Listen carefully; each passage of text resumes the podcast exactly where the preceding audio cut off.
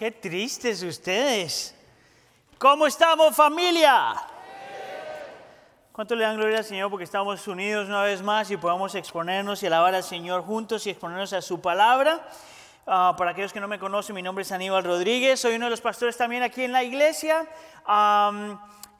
así, sea que usted está aquí con nosotros físicamente o nos está visitando y está adorando con nosotros en casa, déjenme darles a todos una muy cordial bienvenida otra vez. Siempre quiero recordarles que nosotros estamos aquí para servirles, para amarlos, para hacer cualquier cosa que esté en nuestro poder por su bien si el Señor nos lo permite.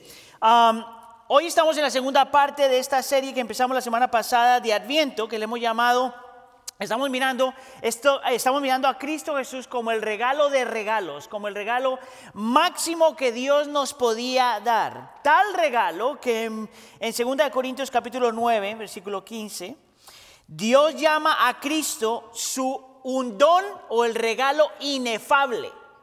Yo no sé si usted alguna vez ha escuchado esa palabra inefable, no son una de esas palabras que se utilizan regularmente, pero me gusta cómo traduce este versículo la nueva traducción viviente. Mira lo que dice, cuando habla de Cristo Jesús dice, gracias a Dios por este don que es tan maravilloso que no se puede describir con palabras.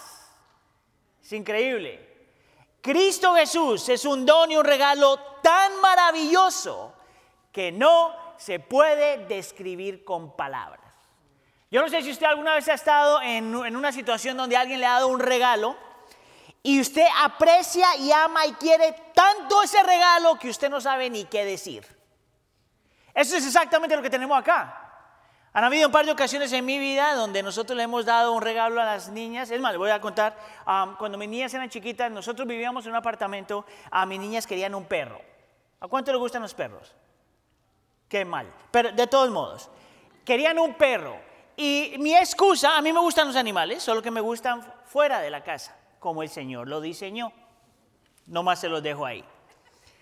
Lo interesante es que yo tenía una excusa frecuentemente, que era decirle, mi amor, no puedo comprarte perro porque pues en el apartamento no se permiten animales.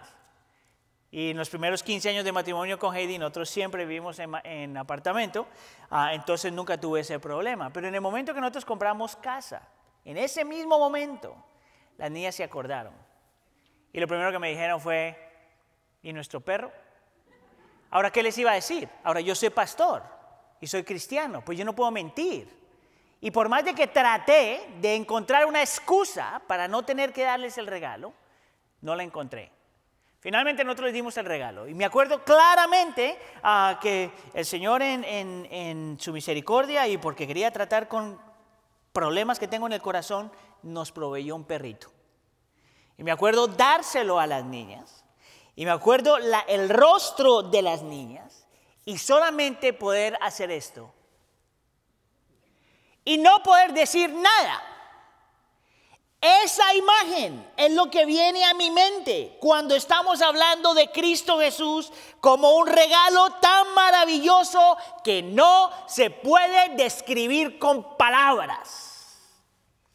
Parte de la razón por la que nosotros en la Navidad celebramos Navidad y nos acordamos de quién Cristo es, cómo vino, qué hizo, qué logró, es porque tenemos que llegar a un punto donde Cristo es tan maravilloso, tan hermoso, que no se puede describir con palabras.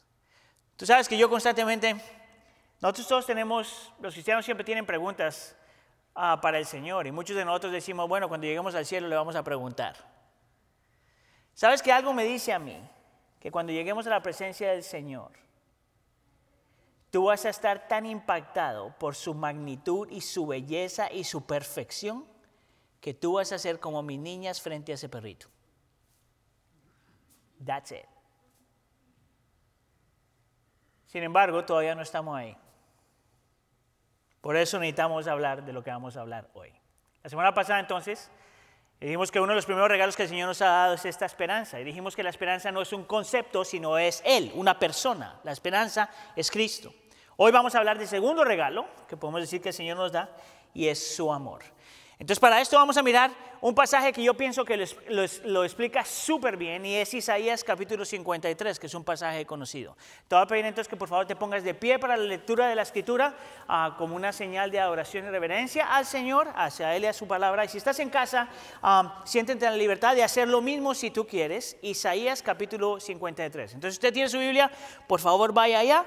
Uh, yo sé que nosotros somos modernos y no cargamos Biblia ahora, pero ya es la segunda semana que lo digo, entonces para que la empieces a cargar otra vez. La pandemia no dice que no tienes que cargar tu Biblia. Lo pongo ahí nomás. ¿Ok?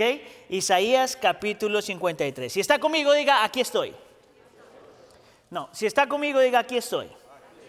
Muy bien, Isaías capítulo 53. Dice así. ¿Quién ha creído nuestro mensaje? ¿A quién se ha revelado el brazo del Señor? Creció delante de él como un renuevo tierno, como raíz de tierra seca. No tiene aspecto hermoso ni majestad para que lo miremos, ni apariencia para que lo deseemos. Fue despreciado y desechado de los hombres, varón de dolores y experimentado en aflicción, y como uno de quien los hombres esconden el rostro, fue despreciado y no lo estimamos. Versículo 4. Ciertamente él llevó nuestras enfermedades y cargó con nuestros dolores. Con todo, nosotros lo tuvimos por azotado, por herido de Dios y afligido. Pero Él fue herido por nuestras transgresiones, morido por nuestras iniquidades. El castigo por nuestra paz cayó sobre Él y por sus heridas hemos sido sanados. Versículo 6.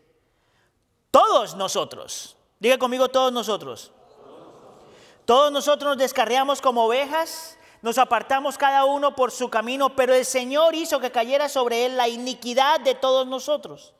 Fue oprimido y afligido, pero no abrió su boca como cordero que es llevado al matadero, y como oveja que ante sus trasquiladores permanece muda, él no abrió su boca. Versículo 8. Por opresión y juicio fue quitado y en cuanto a su generación, ¿quién tuvo en cuenta que él fuera cortado de la tierra de los vivientes? Por la transgresión de mi pueblo, ¿a quién correspondía la herida? Se dispuso como los impíos sobre ah, se dispuso con los impíos su sepultura, pero con el rico fue en su muerte, aunque no había hecho violencia ni había engaño en su boca. Pero quiso el Señor quebrantarlo sometiéndolo a padecimiento, cuando Él se entregue a sí mismo como ofrenda por expiación, verá su descendencia, prolongará sus días y la voluntad del Señor en su mano prosperará. Debido a la angustia de su alma, Él lo verá y quedará satisfecho. Diga conmigo satisfecho.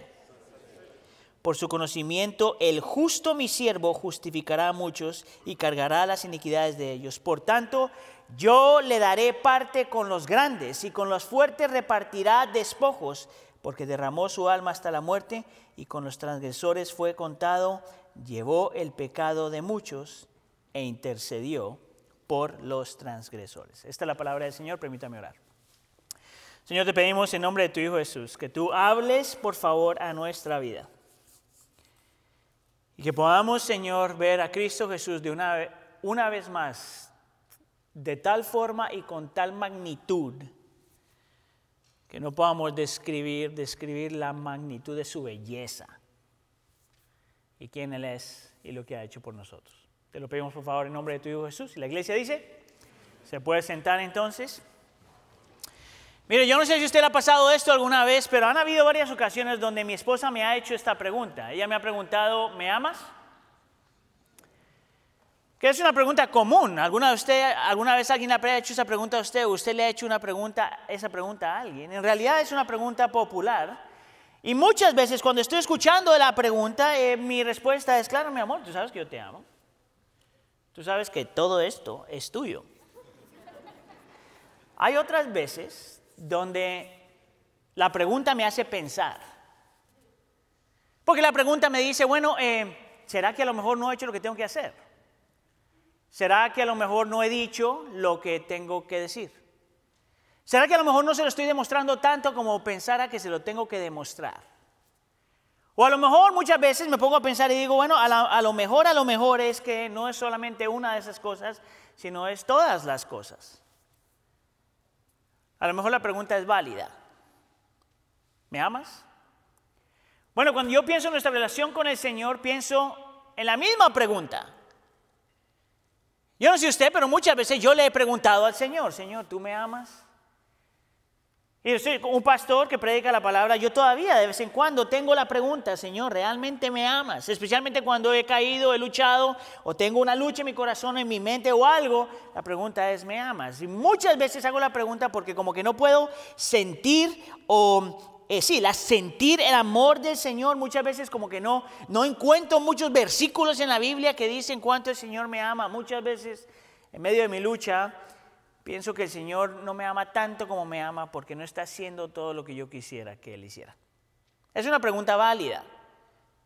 Usted tiene permiso de hacerle esa pregunta al Señor porque usted es un ser humano que todavía tiene luchas, todavía tiene preguntas, todavía usted todavía no se ha graduado, todavía no se ha graduado de quién el Señor es y cómo Él es. La pregunta es válida. Señor, ¿me amas? Sin embargo, al estar pensando en esto y a meditar en lo que la escritura dice acerca del amor de Dios, yo he llegado a esta conclusión, necesito que me escuche bien. Esto le va a salvar su matrimonio si usted está luchando. Escuche acá, millón de dólares esta respuesta. El amor sí se puede demostrar muchas veces con lo que tú das.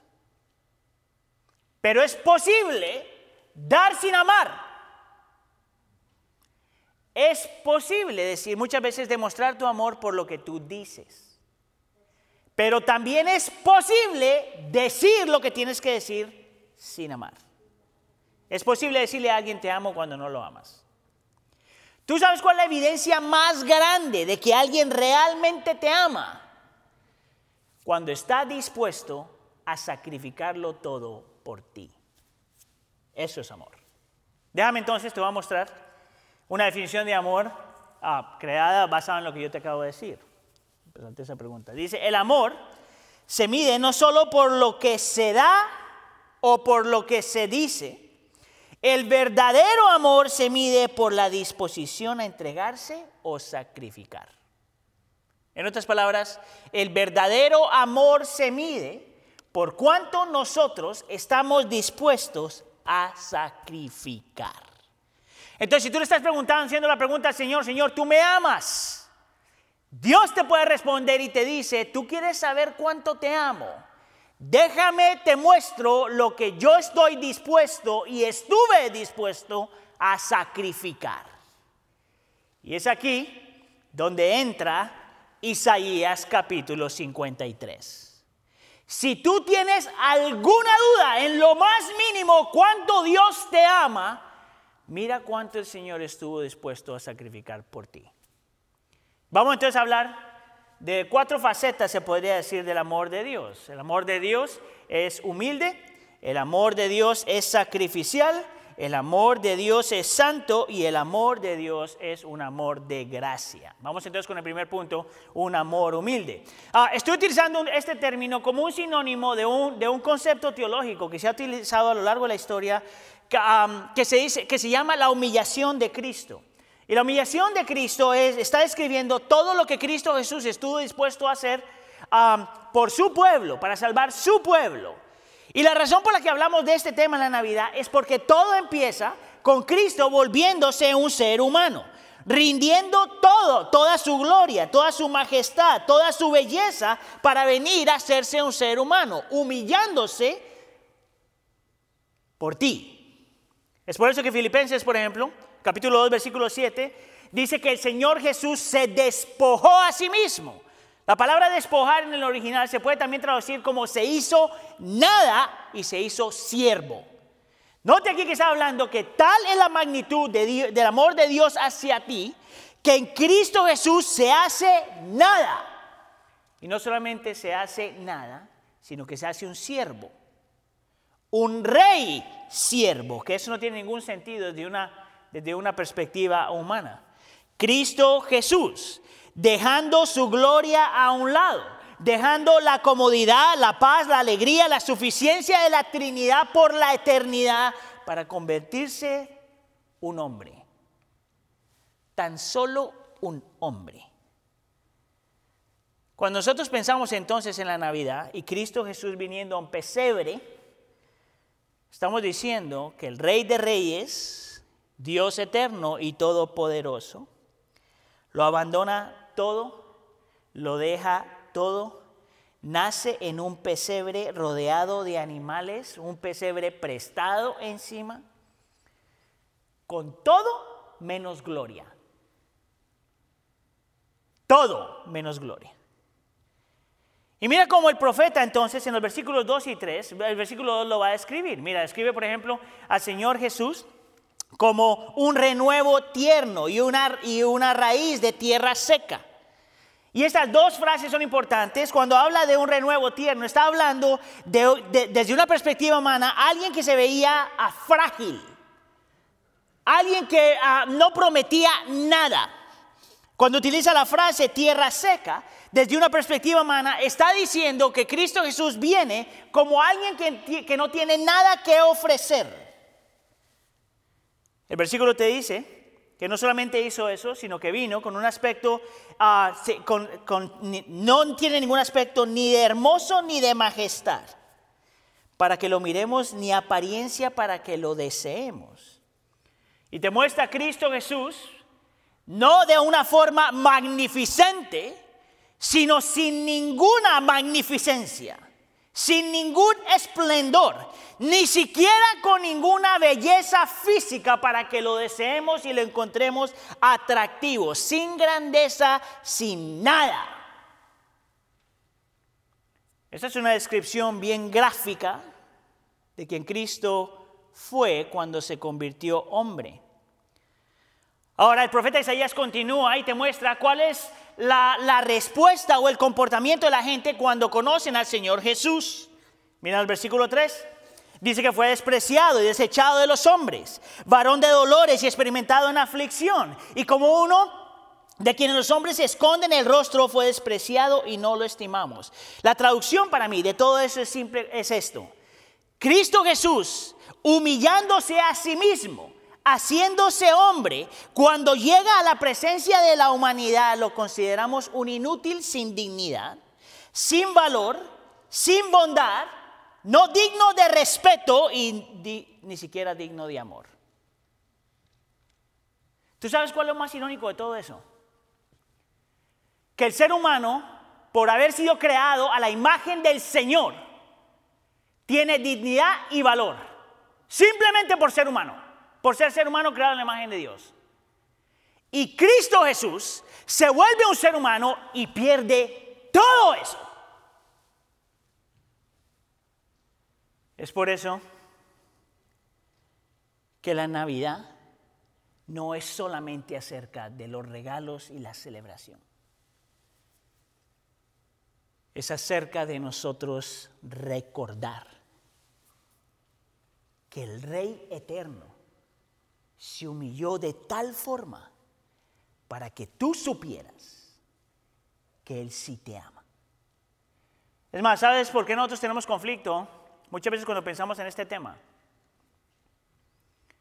Es porque tenemos su tendencia a separar la belleza, la magnificencia y la divinidad de Cristo de su humillación. Si tú quieres que estos versículos se metan en tu corazón y se queden ahí, tú tienes que mirar la belleza, la magnificencia y la divinidad de Cristo y pongas al lado lo que Él vino a hacer y en qué se convirtió. Hay una persona que escribió acerca de esto hace muchos años, se llamaba Sam Storm, es un pastor que todavía está activo. Pero me encontré este artículo hace muchos años escribió eso y él hace precisamente esto. Él pone por un lado quién es Cristo y por otro lado cómo se abandonó. ¿Quién es Cristo y cómo se volvió nada? Mira cómo él lo pone. El verbo se hizo carne. El Dios se hizo humano. Lo invisible se hizo visible. Lo intocable se hizo palpable el trascendente descendió y se acercó. Lo ilimitado se volvió limitado, lo infinito se volvió finito, lo inmutable, mutable, lo irrompible se volvió frágil. El espíritu se volvió materia, la eternidad entró en el tiempo, el independiente se volvió dependiente, el todopoderoso se debilitó, el amado fue, se volvió odiado, el exaltado se humilló. La gloria fue sometida a la vergüenza, la fama se convirtió en oscuridad, el gozo inexpresable a lágrimas de dolor inimaginable desde un trono a una cruz, de ser gobernante a ser gobernado, de poder a debilidad. Si te estás haciendo la pregunta si Dios te ama, mira en lo que Cristo se convirtió. Cada que yo le hago la pregunta al Señor, ¿tú me amas? Él me dice, mira en lo que Cristo se convirtió. Jonathan Edwards, ese teólogo americano, uno de los mejores teólogos en Estados Unidos, en mi opinión, él decía que la creación es un acto majestuoso del Señor, la creación entera, pero no tan majestuoso como que el creador se vuelva criatura. Dime tú si tú conoces a alguien que haga eso. ¿Qué líder, qué rey, qué señor, qué héroe lo deja todo y se vuelve nada? La próxima vez que te haga la pregunta si Dios te ama, acuérdate de esto. Acuérdate como Cristo se humilló. La pregunta es esta. ¿Por qué tenía que humillarse? Porque tú y yo no queríamos humillarnos. La razón por la que Cristo se tiene que humillar es porque iba a ser su humillación por nuestro orgullo. Porque era nosotros, era Él viniendo a nosotros porque nosotros en nuestro orgullo no podíamos ir a Él. Punto número uno. Punto número dos, hablemos del amor sacrificial de Dios. Mira cómo Isaías dice en el versículo 4. Dice que Él ciertamente llevó nuestras enfermedades y cargó con nuestros dolores. Con todo nosotros lo tuvimos por azotado, por herido de Dios y afligido. Obviamente, este versículo está hablando de la cruz del Calvario. Está diciendo que Cristo viene a experimentar el dolor, viene a experimentar el sufrimiento y viene a experimentar el castigo que nosotros nos merecíamos. La pregunta es, ¿por qué Cristo tendría que experimentar el dolor? ¿Por qué Cristo necesitaría experimentar el sufrimiento? ¿Y por qué Cristo necesitaría experimentar el castigo? Y el mismo versículo 5 te dice que habían dos razones, en realidad hay tres, pero en este versículo vas a ver dos razones primordiales por qué Cristo tenía que venir, tenía que sufrir, tenía que recibir nuestro castigo. Por nuestras transgresiones y por nuestra iniquidad. Ahora déjame te voy, estos son términos bíblicos obviamente, pero tienen una teología detrás de eso. Una persona que eh, está haciendo una transgresión, no solamente es una persona que rompe la ley, eso es más bien como una iniquidad, en un segundo te lo explico. Una persona que tiene una transgresión es una persona que en su corazón ah, intencionalmente y a propósito le dice a Dios, yo no te necesito. Yo puedo vivir sin ti. Yo sé cómo corre la vida. No, yo sé que tú eres Dios, pero no me importa. Yo en realidad sé cómo se tiene que correr mi vida. Eso es una transgresión. La transgresión lleva a una acción, pero es más, más que una acción, es una motivación. Y lo que dice el profeta es que todos nosotros hemos cometido transgresiones. ¿Tú sabes cómo yo sé eso? Porque cada que tú quieres hacer algo y Dios no está enfrente de ti, eso eres tú tratando de hacer correr tu vida como tú quieres correrla. Esa es la descripción. Una persona que está cometiendo transgresión es una persona que su, que su corazón dice, yo no necesito a Dios, aunque no lo digas. La iniquidad entonces es el resultado de la transgresión. La iniquidad es cuando tú, escucha aquí, cuando tú no haces lo que tienes que hacer o haces lo que no tienes que hacer. En teología eso se llama pecado por comisión y pecado, y pecado por omisión. Por comisión es cuando tú haces algo que no tienes que hacer. Y pecado por omisión es cuando no haces lo que tienes que hacer. Por ejemplo, cuando tú miras los diez mandamientos, ¿verdad? Te dice no matarás. Entonces, si matas, estás cometiendo un pecado de comisión. ¿Tú sabes cuál sería el pecado de omisión en ese caso? No dar vida. Cuando, por ejemplo, en los diez mandamientos te dice no robes. Si robas es un pecado de comisión. Un pecado de omisión es no ser generoso. Y lo que está diciendo la escritura y lo que dice el profeta Isaías, que la razón por la que el Señor tenía que venir, tenía que venir, tenía que humillarse y tenía que sacrificarlo todo, es porque nosotros estábamos tan perdidos que nuestras motivaciones estaban rotas y nuestras acciones estaban rotas, que no habíamos hecho lo que teníamos que hacer y que hicimos lo que no teníamos que hacer. Por eso Cristo tenía que venir. Lo interesante es que el profeta no para ahí. Porque dice que no solamente nuestras motivaciones son estaban dañadas y que no solamente nuestro comportamiento estaba dañado, sino que nuestra misma naturaleza completamente corrupta. ¿Te lo muestro? Versículo 6. Dice, todos nosotros, esa fue la parte que yo le dije que usted repitiera por si acaso. Todos nosotros nos descarriamos como ovejas, nos apartamos cada cual por su camino, pero el Señor hizo que cayera sobre él. Note que este es Dios cayendo sobre Cristo. La iniquidad de todos nosotros. Ahora, lo interesante de ese versículo es la palabra ovejas. ¿Cuántos de ustedes les gustan las ovejas? Levanten la mano rapidito nomás para ver. Ok. ¿A cuántos no les gustan las ovejas? Levanten la mano. Yo necesito participación, mis hermanos. ¿Ok? ¿A cuántos les gustan las ovejas? Levante la mano. Ok. ¿Cuántos, y para los que están en casa también, ¿ok? ¿Cuántos cuando la Biblia te llama oveja, tú sientes rico? Como, ah, levante la mano. Ok, ¿cuántos no sienten rico? Colaboración, ¿cuántos no sienten rico? Bueno, los que dijeron que no sienten rico, ustedes son más bíblicos. Porque cuando la Biblia te llama oveja, está supuesto a ser ofensivo. ¿Tú sabes por qué? Y por favor excuse la expresión. Porque las ovejas son brutas. Te tomó como media hora. Son brutas e inconscientes de la realidad de la vida y completamente ciegas a su propia necesidad. Tú sabes que eso es verídico. Tú miras una oveja y esa es la descripción de la oveja.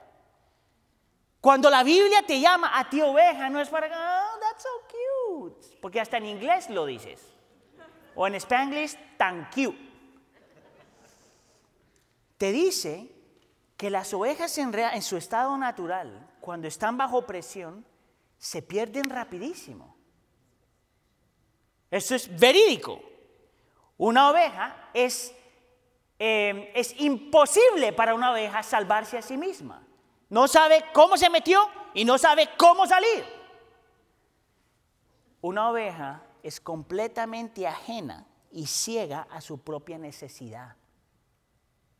Mire, yo, yo he utilizado esto cuando las niñas eran chiquitas. Hoy tengo un montón de ilustraciones de las niñas, no sé por qué hay una cosa aquí, un farm aquí cerquita, a la parte de nosotros, donde tienen ovejitas, que son lindas, pero acuérdense, lindas pero brutas. Yo no sé si eso ofende, esa es la, Biblia, ¿ok?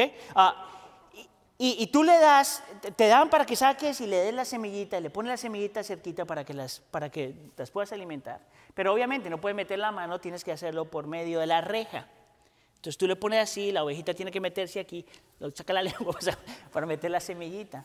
¿Sabes qué es lo interesante? Yo me acuerdo porque en ese tiempo yo estaba estudiando acerca de este tema y me llamó la atención que la ovejita en su desesperación de alimentarse, escucha, no porque se está muriendo de hambre, en su desesperación de satisfacer sus deseos, arrastra la cara contra la cosa y le da para el frente, aunque la nariz se le está destruyendo, por un pedacito de lo que tú le estás dando. Y todo dentro de mí yo digo, ¿será que este animal no se da cuenta que se está lastimando? ¿Tú sabías que esa es la descripción de lo que es un ser, un ser humano? Esa es la descripción de alguien que está tan ajeno y tan ciego a su propia necesidad. Esa es la imagen de un ser humano que aunque se está destruyendo, no sabe cómo parar. Esa es la descripción de un ser humano que se deja llevar por sus deseos y es esclavo a sus pasiones, dice la escritura. Esa es la descripción de un ser humano que está completamente perdido. No solamente sus motivaciones son incorrectas, no solamente sus acciones son incorrectas, sino su propia naturaleza completamente dañada y destruida. Y la escritura te dice, es por eso que Cristo tenía que venir.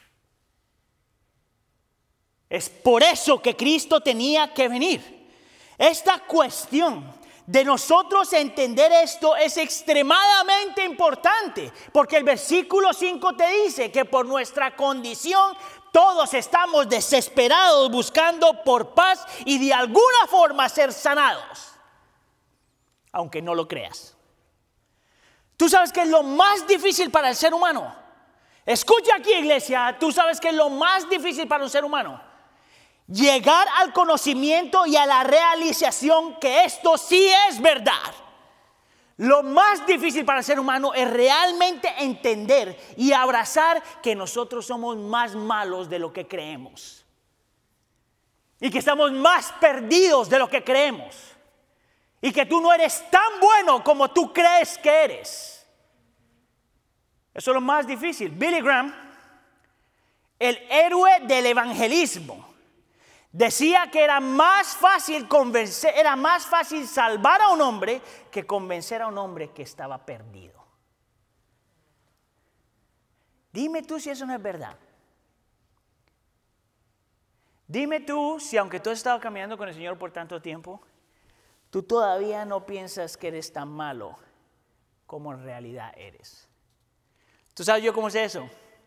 Porque cuando el Señor te confronta con algo, y tú tienes una lucha y un pecado sale a la luz, es tan fácil para nosotros encontrar a alguien con el cual nos podemos comparar.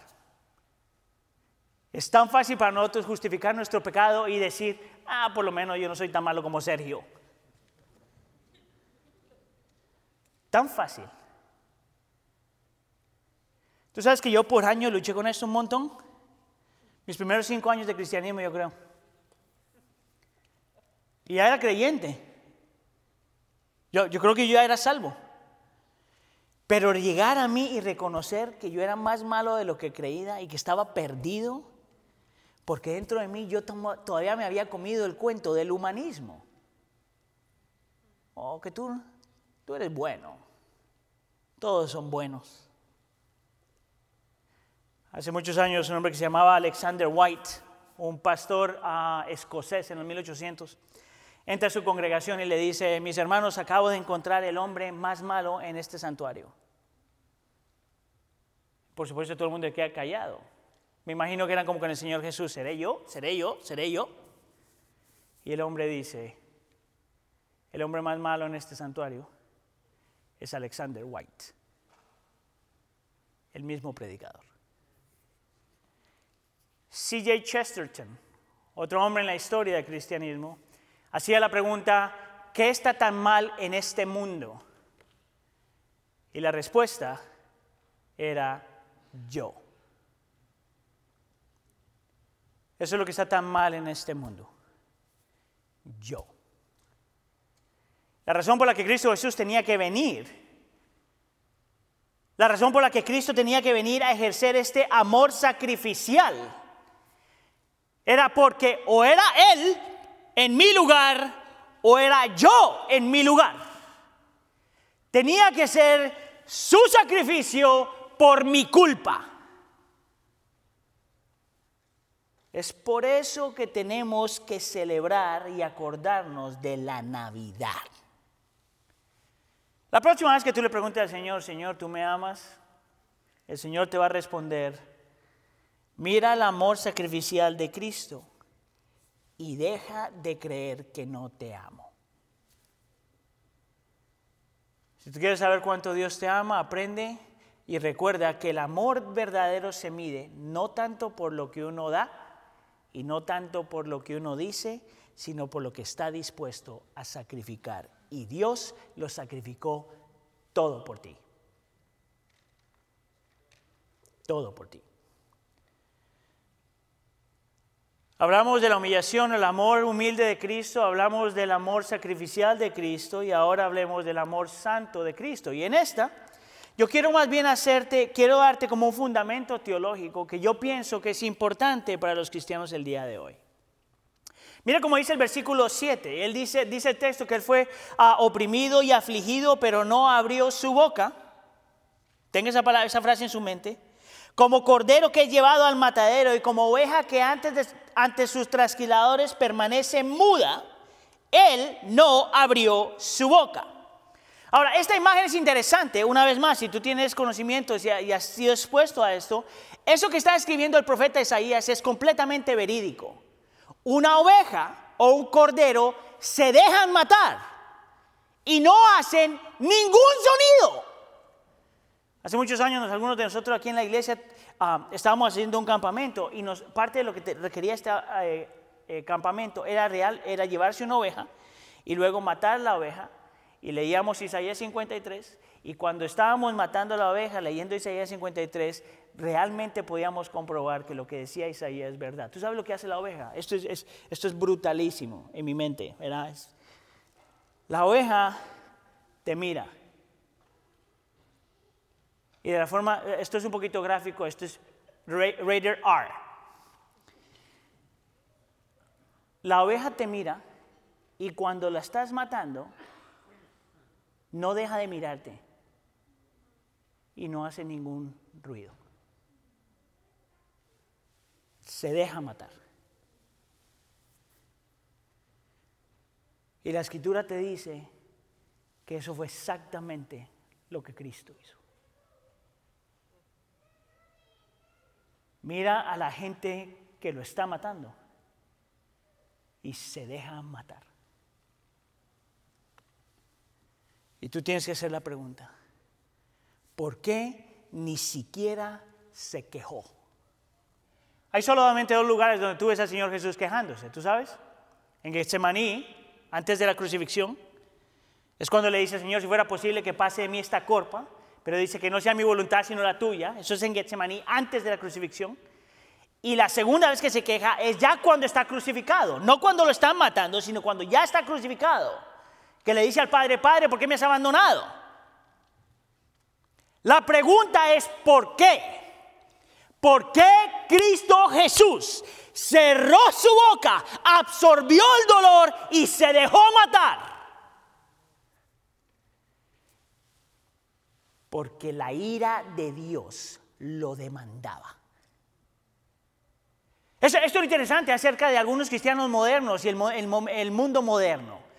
Muchas veces cuando pensamos en el Señor Jesús diríamos, bueno, no, no, a mí me gusta el Señor Jesús, a mí me gusta el Dios del Nuevo Testamento. El Dios del Nuevo Testamento es el Dios de amor, es el Dios de compasión, es el Dios de benevolencia. A mí no me gusta el Dios del Antiguo Testamento porque el Dios del Antiguo Testamento es muy santo, es un Dios de ira. y lo irónico de todo eso es que primero, tú no puedes dividir la Biblia de qué parte de la Biblia te gusta. Número uno. Y número dos, es que el mismo Dios santo es el mismo Dios de amor. Y el mismo Dios de amor y santo es el mismo Dios de ira. Lo que tú tienes que entender es que la ira del Señor es completamente diferente a nuestra ira. Tu ira, mi ira, es un ataque de histeria. Tu ira y mi ira es simplemente respondiendo porque ya no nos aguantamos más. Pero la ira del Señor es santa. Tú sabes por qué Cristo tenía que morir. Porque la ira del Señor tenía que ser satisfacida. Y tú sabes por qué tenía que satisfacerse. Porque Dios es un Dios santo. Escucha acá. Dios no podía mirar tu pecado y simplemente perdonarte. Dios no tenía el lujo de mirar lo que tú estabas haciendo y simplemente mirar para otro lado. Si Dios te perdona, sin que haya un sacrificio, entonces Dios deja de ser santo. ¿Tú sabes por qué? Porque en su ley Él dice, aquel que peque morirá. Lo interesante y lo increíble y lo bello y majestuoso e incomprensible de la cruz del Calvario es que Dios encuentra la forma de satisfacer su ley, de mantener su santidad y de perdonar al pecador. ¿Tú sabes cómo lo hace? Poniendo a Cristo, al único puro y santo, a morir por el pecador. Su ley se cumple, su santidad se respeta, la ira de Dios es absorbida en Cristo y tú y yo somos perdonados cuando hemos puesto nuestra fe en Él. Yo no sé si tú te alcanzas a imaginar lo que Cristo sintió antes de llegar a la cruz del Calvario en Getsemaní. Tú sabes que cuando el Señor Jesús le pide a Dios que le quite esa copa, no era porque era un cobarde, ¿tú sabes eso? No era porque se estaba echando para atrás. Desde la eternidad él sabía que esto era lo que él venía a hacer. No era porque tenía una, en inglés se llama second thought. Quería cambiar de opinión. La razón por la que Cristo Jesús tiene esta experiencia de dolor en que suda sangre es porque sabía que la ira de Dios iba a caer sobre él. Y la ira de Dios siempre destruye. ¿Por qué Cristo haría eso? Porque o era Él o eras tú. Era su castigo por nuestra paz. La próxima vez que tú le preguntes al Señor, Señor, ¿tú me amas? El Señor te va a decir lo mismo. Te va a decir, si tú piensas que yo no te amo, Mira lo que Cristo Jesús estuvo dispuesto a hacer en tu lugar. Mira lo que Cristo absorbió por ti.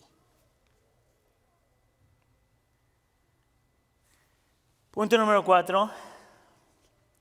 Ya hablamos del el amor humilde de Cristo, hablamos del amor sacrificial de Cristo y ahora y hablamos del amor santo de Cristo o de Dios y ahora hablaremos del amor de gracia de Dios.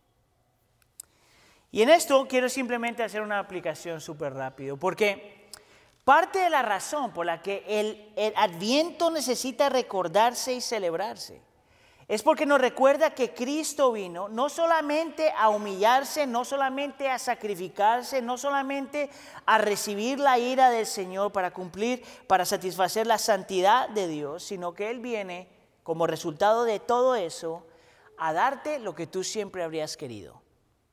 Mira cómo dice el versículo 10, eh, por ejemplo en el versículo 10 nos llama al pueblo creyente su descendencia. ¿Tú sabes lo que significa eso?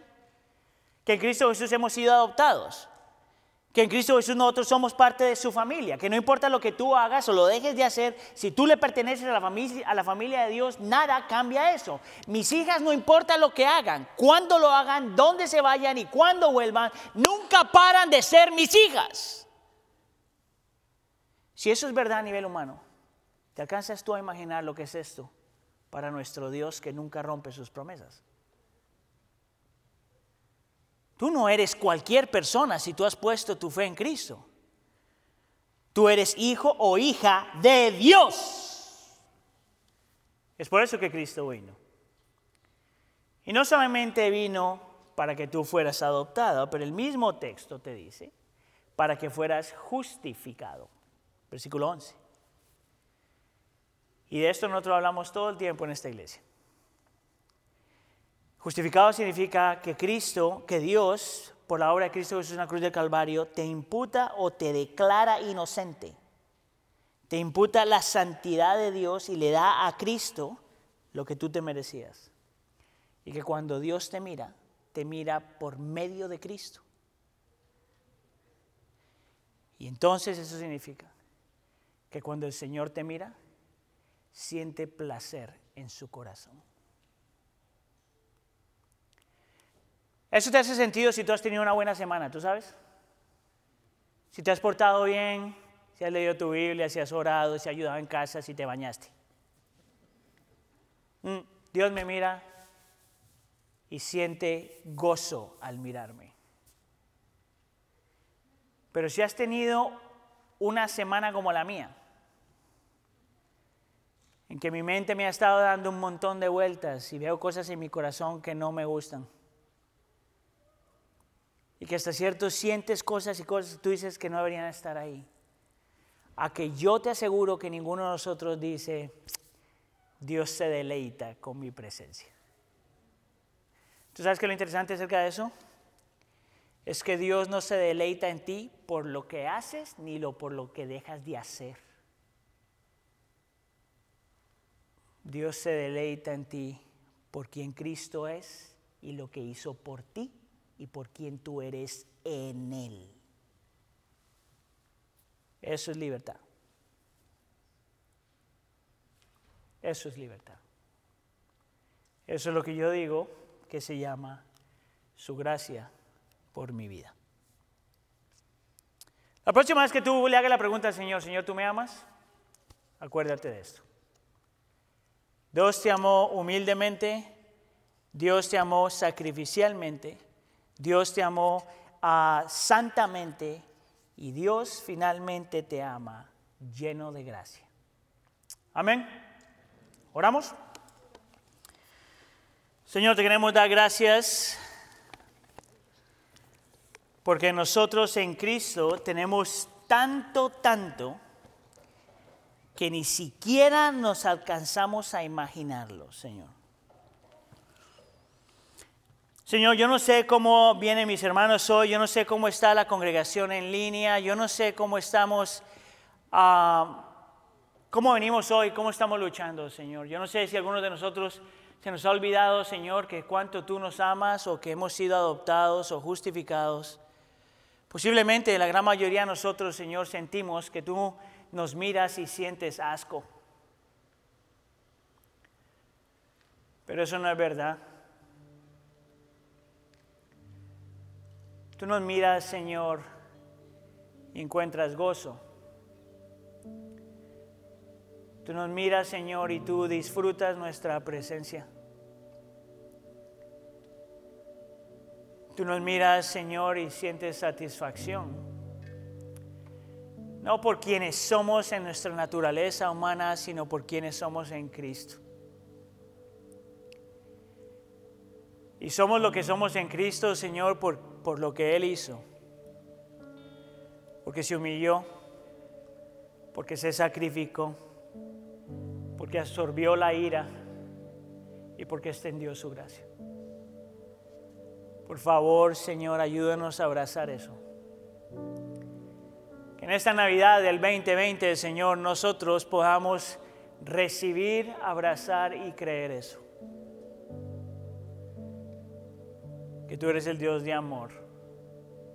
Y en ti, Señor, no solamente recibimos amor, sino que estamos unidos al amor. Te lo pedimos por favor en nombre de tu Hijo Jesús. Y la iglesia dice...